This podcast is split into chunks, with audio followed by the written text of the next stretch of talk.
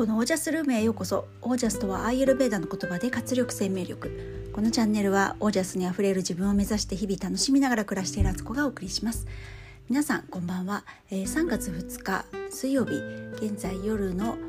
10時7分ぐらいです。ちょっと遅くなりました。もう昨日もね早寝早起きしようなんて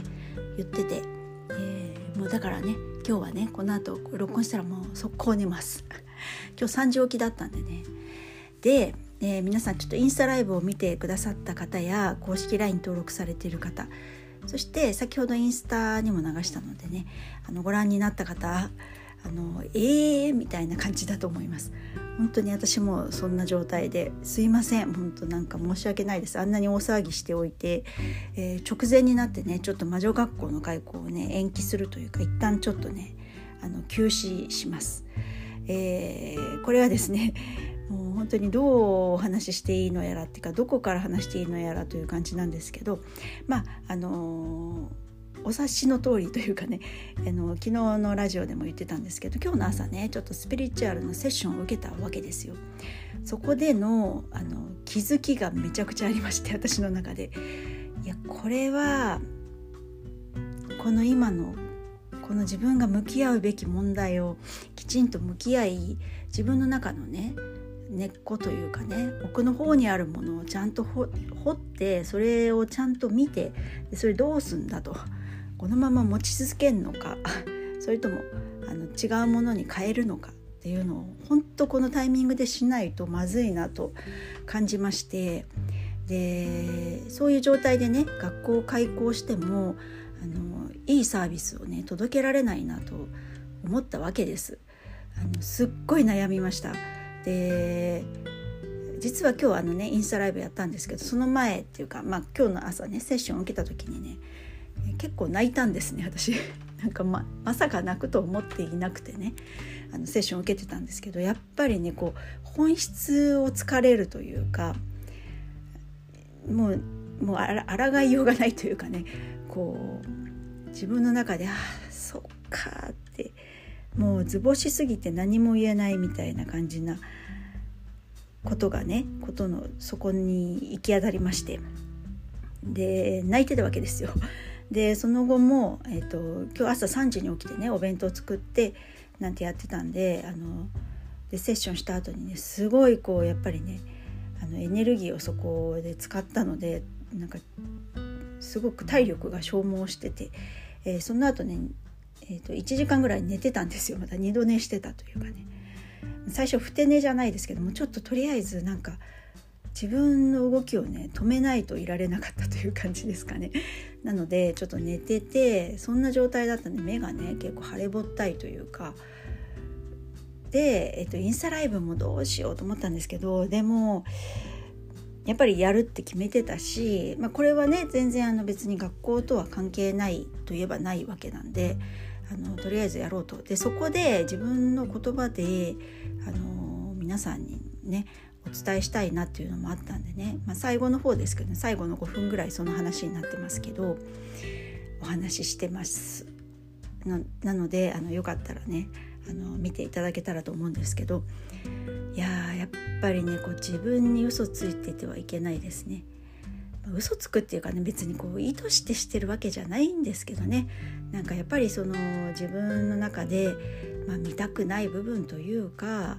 あのなんか課題になってる部分ってあるんですけどそれそれをね見に行くのって結構しんどいし何気に日常ね遅れちゃうわけですよ。あの過ごせるわけなんですよね。そこに行かなくても。だけど、まあ、結局は現実がそれを映し出してくれるわけなのであれ？あれ？あれ？みたいな感じのねとこはありましてね。でこはもうね本当にあの何回これ繰り返してんだろうって自分でも思ったしあのもういいでしょって自分の中でもねもうここで見なかったら本当いつ見るんだろう私っていうね。見なかったら絶対多分死ぬ時後悔するし、まあ、そうする前にねもっとなんか大きなね大変なことに出来事として起こってきてねもう見ざる得ないみたいなことになるなっていう、まあ、そういうねアドバイスもあったんですけどあの高手さんの方からいやーほんとそうだよなと思ってで、まあ、団長の思いでねちょっとねとりあえずあの魔女学校をやる前にきちんと自分はねそこをね掘り返そうと掘り返すまあそっか自分で埋めたんだよなと思うんですよね。ですごいねそれがそこの原因がどういうことなのかってこう見ていったらね結構まあ自分が小さかった頃の思いとかなんかそういうのに行き着いてねなんかその時の自分の感情が正直に出た感じで泣けちゃったんですよね。あの小さかった私っていうのはその時の自分の感情をうまく表現できなかったしだけど心の奥ではめちゃくちゃ傷ついたりとかすごい辛かった思い出はあるんですよね。だけどあのそれをね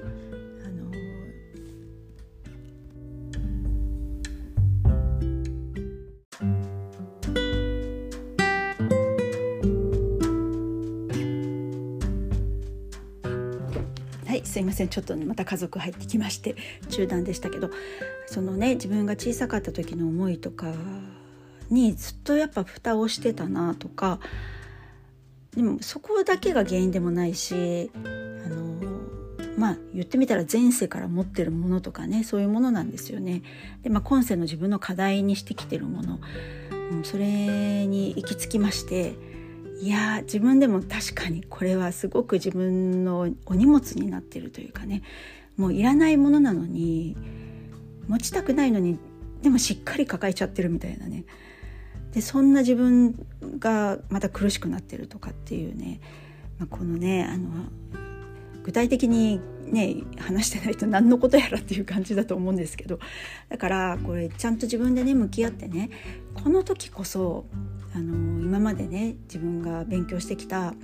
あのスピリチュアルなこととかなんかその考え方もそうだしなんか波動の波動の上げ方ってまた怪しくなっちゃうけど、まあ、自分のテンションをねあの保ったり自分を楽しくしていく。やっぱね戦いではないんだっていうことをすごく今日教わってその人生っていうものは戦いではないと。豊かなもので幸せなものだっていう。なぜそこに目を向けられないのかっていうことが、まあ、私の中の一つ大きな課題なんですよね。なんかねあの私前世戦ってた人みたいなんですよ。すごく、まあ、前世っていろんないろんな部分いろんないろんな前世があるからあのこれだみたいな感じだけじゃないんですけど、まあ、一つ大きくはその兵士でねどっかの国のねこう甲冑じゃない日本じゃないんですけどなんかねあの鎧みたいの着てね戦ってたんですってだからもう勝ち負けの世界に私は暮らしてたみたいでその時の思いとかがやっぱりまだあってでその気持ちで生きてたらやっぱり苦しくなるしあの本当にねなんかそういうものがねいろいろ見えてきたんですよ。でなのでちょっと本当自分とちょっとじっくり向き合おうとなんかこうね、まず自分ができてないとねそんな人にも伝えられないわけだしでいろんなやっぱり知識はあるわけなのであのそれをねいろいろ使いながらねあの自分をね自分自分の中を掘ってでさらに自分を癒していかないとなって思いました。本当ねなんかこの年になるまでねなんかそれにあんまり気づけなかったというかそういうもんだと思っちゃってた部分もあったしうんでも本当なんか気づけてよかったんだなって思ったんです。でたまたま私あの今日の今日の日にセッションを受けることになってなったんですけどそれがねこのビジネスのリリース前である意味逆に良かったなっていう風にリリースした後だったらなんかそこでもしねやっぱり中断なんていうともう本当多くの方にご迷惑かけたなと思うしなんか全てはいい方向に向かってていいタイミングで起きててあの痛みもあったり苦しみがあるんだけどもそれも含めてオールオッケーみたいなね風に自分を見てあげたいなと思いました。構ねすごく自分に厳しいんだなと思って私 チャランポランに生きてるとこめっちゃチャランポランなんですけど厳しいとこめっちゃ厳しいじゃんみたいなあのー、本当にねそういう時なんかなんだろう兵士の自分が発動するんでしょうかね。っていうことであのちょっとね具体的に言えなくて申し訳ないんですけどこれはもうこれを乗り越えた暁にはねこの話もきっとねあの具体的に皆さんにできると思うしそれをどう乗り越えられたのかっていうこともねなんか、あのー、お話できたらななんて思うので、まあ、いい形で乗り越えたいなと思っています。まあ、それもねなんか苦しいものに向かっていく感じじゃなくてあそうかそうかここにこんなんあったんだってじゃあよし引き抜いてみようみたいな大きな株みたいな感じでねよっこいしょどっこいしょじゃないですけどなんかそんなねあの楽しくねなんかやれたらなとも思ってるんですよ。ついついね人ってなんかねこう深刻になっちゃうっていうかまあ私がそういうタイプ結構深刻になる時超深刻になるんですよ。だけどあの楽しくどんな時でもねそこに笑いってあるわけ笑いの要素って見いだせるわけだしあの自分自分でね自分のことをね笑わかすってことはできるわけなのでなんか楽しくやれたらなと思います。でそういう形でまあ、それがね魔女学校という形になるのかまた違う形になるのかちょっと未知数なんですよねまだちょっとはっきり決められないというかそういう状態でね本当申し訳ないんですけどでもあの本当中途半端な形ではやらない方がいいなと思いましてねこういう決断に至ったわけなんですよ。で今日もねこのねラジオどう撮ろうかなって結構直前まで悩んでたんですけどもうありのままなんか隠したりしてもしょうがないじゃんと思ってねなんかもう私なんかこういうねあの講座を作ったりとかねなんかやってると